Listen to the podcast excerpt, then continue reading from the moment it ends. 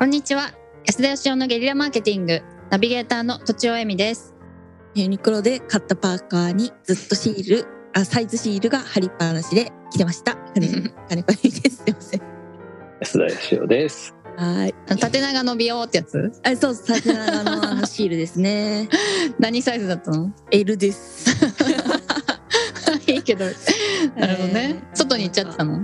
外行っちゃってましたね。なるほどなるほど、ご注意いただけずでした。はい。そうだね。はい。では。は では、はい、では、えー今日は50代事務員の方からいただいております。安田さんとちおさん金子さんこんにちは。こんにちは。こんにちは。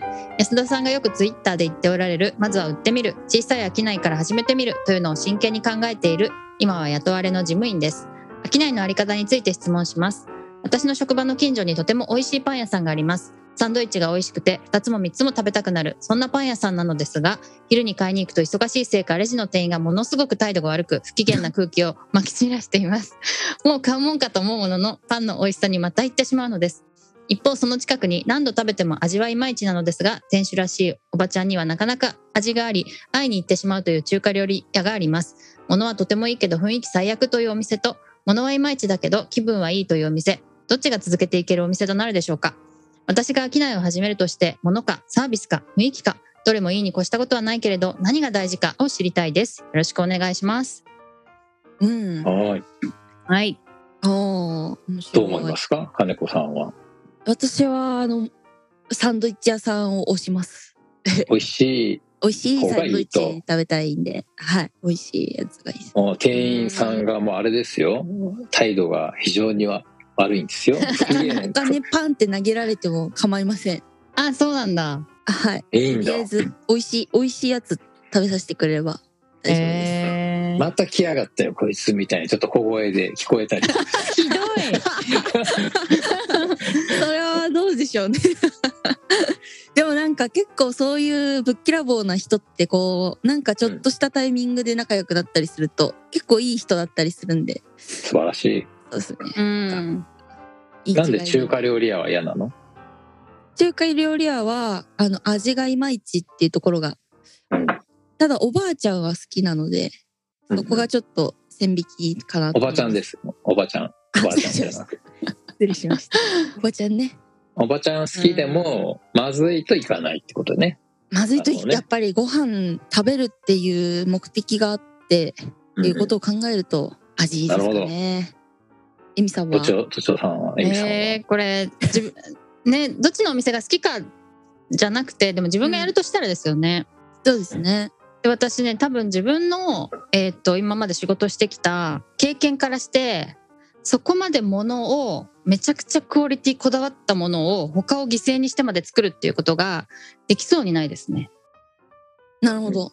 はい。なので、うんえっとまあ 味もいまいちだと困りますけど あのもうちょっとサービスとか雰囲気とかそちらの方のが頑張れそうかな。だかうんらその、どっちがお店としていいかというよりは自分がどちらに向いてるかとか注力しやすいかみたいなことで自分ならってことで考えますかね。なるほどね。なるほど。安田さんは安田さんのお答えめっちゃ気になります。そうですね。僕は、時と場合によりますね。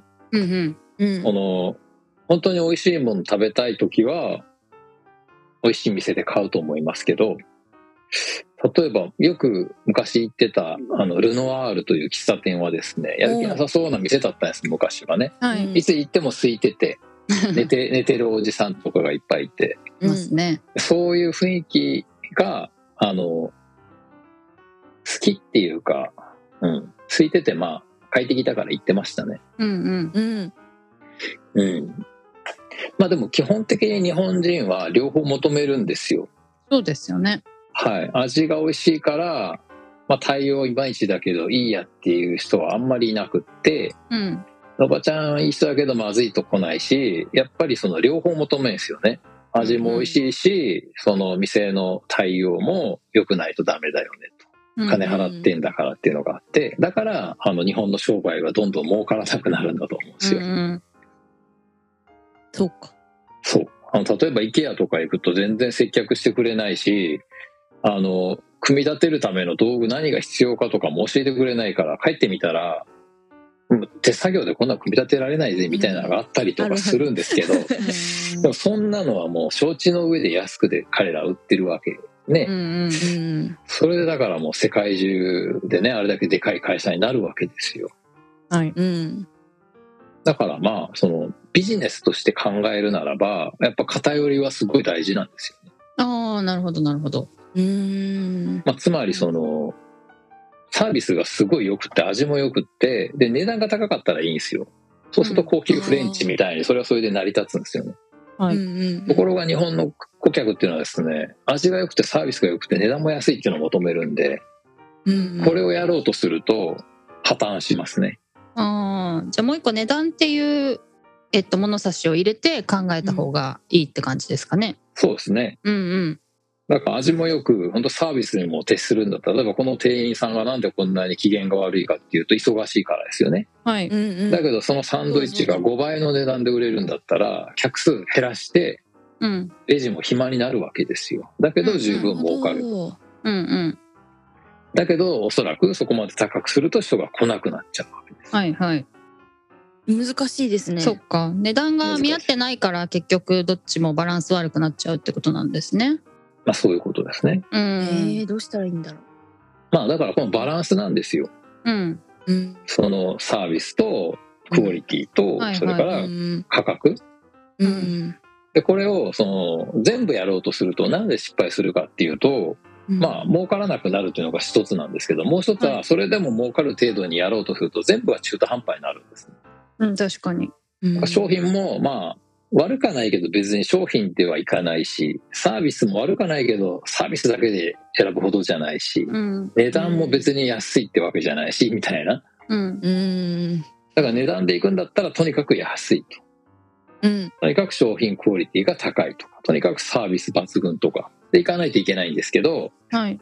重要なのは他が0点でいいわけじゃないってことなんです、うん。なるほど。はい。まあ、確かに。ここが大事なんです。うんうん偏りは大事なんだけどじゃあ偏ってれば他はゼロでいいのかっていうとですねやっぱ限界はあるわけですよ、そうですね。うん、高くてもいいですって言ってもやっぱりどこまでも高くてもいいってわけじゃないんで。だうんうん。からどの程度偏ってなおかつうまくそのお客さんが納得するバランスに整えるかっていうですね。これが大事なんですよね、うはいはい。ん。まあ、でも基本的には自分が最もなんかその得意とするところ。うん。都庁さんだったらばやっぱりクオリティよりはサービスの方にちょっと寄せたいのかもしれませんし。うん。あの子さんはなんかサービス接客よりは商品力上げる方に寄せたいのかもしれませんし。うんうなん。るほどで大事なのはねその時にそのちゃんとお客さんに伝えるってことなんですよああなるほど。あーそうですね確かに。理解してもらえると。理解してもらうってことが大事で、うん。はい。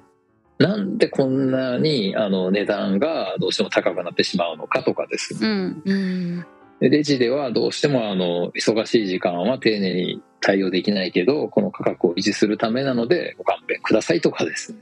理解してもらうことが大事で。急に雰囲気良くなりますねそれ。そうなんですよ、うん。言わなくても分かるだろうこの味なんだからみたいなのは通用しなかったりするんで、うん。うんはい、すごい他を人間関係みたい。そうなんですよ。他を点数低くても納得してもらえるようにするにはどうしたらいいかってことはやっぱ考えないうんなるほど。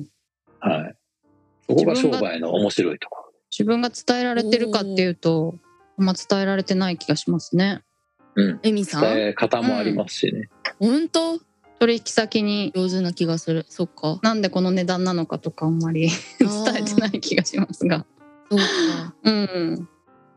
えー、なるほど。面白いですね。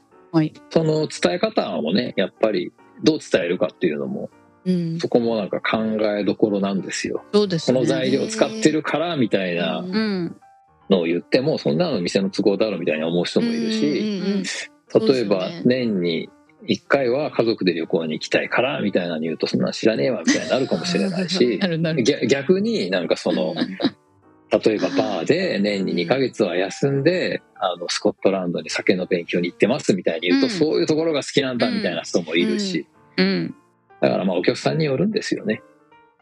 なるほど。はい。ターはい、ゲットをきちんと意識することですよ。はい、はい。じゃあおまとめを。さんでした。えっと物かサービスか雰囲気かで聞いていただけましたけども、まあ、値段という尺度をもう一個入れていった方がいいなということとあとまあ何か偏りが必要でそのお偏の偏りの低い部分はちゃんとおあのお客さんに伝えましょうっていう感じでちょっと長めになりましたが そんな感じでどうでしょうか？バッチリはい、バッチリです。ありがとうございます。本日は以上です。ありがとうございました本日も番組をお聞きいただきありがとうございました私たち3人でギブの実験室というオンラインサロンを始めることにしましたキャンプファイヤーファンクラブというサービスで募集をしていますので参加したい方はキャンプファイヤーで検索するか境目研究家安田義雄のホームページ安田よしお .com からお申し込みください。来週もお楽しみに。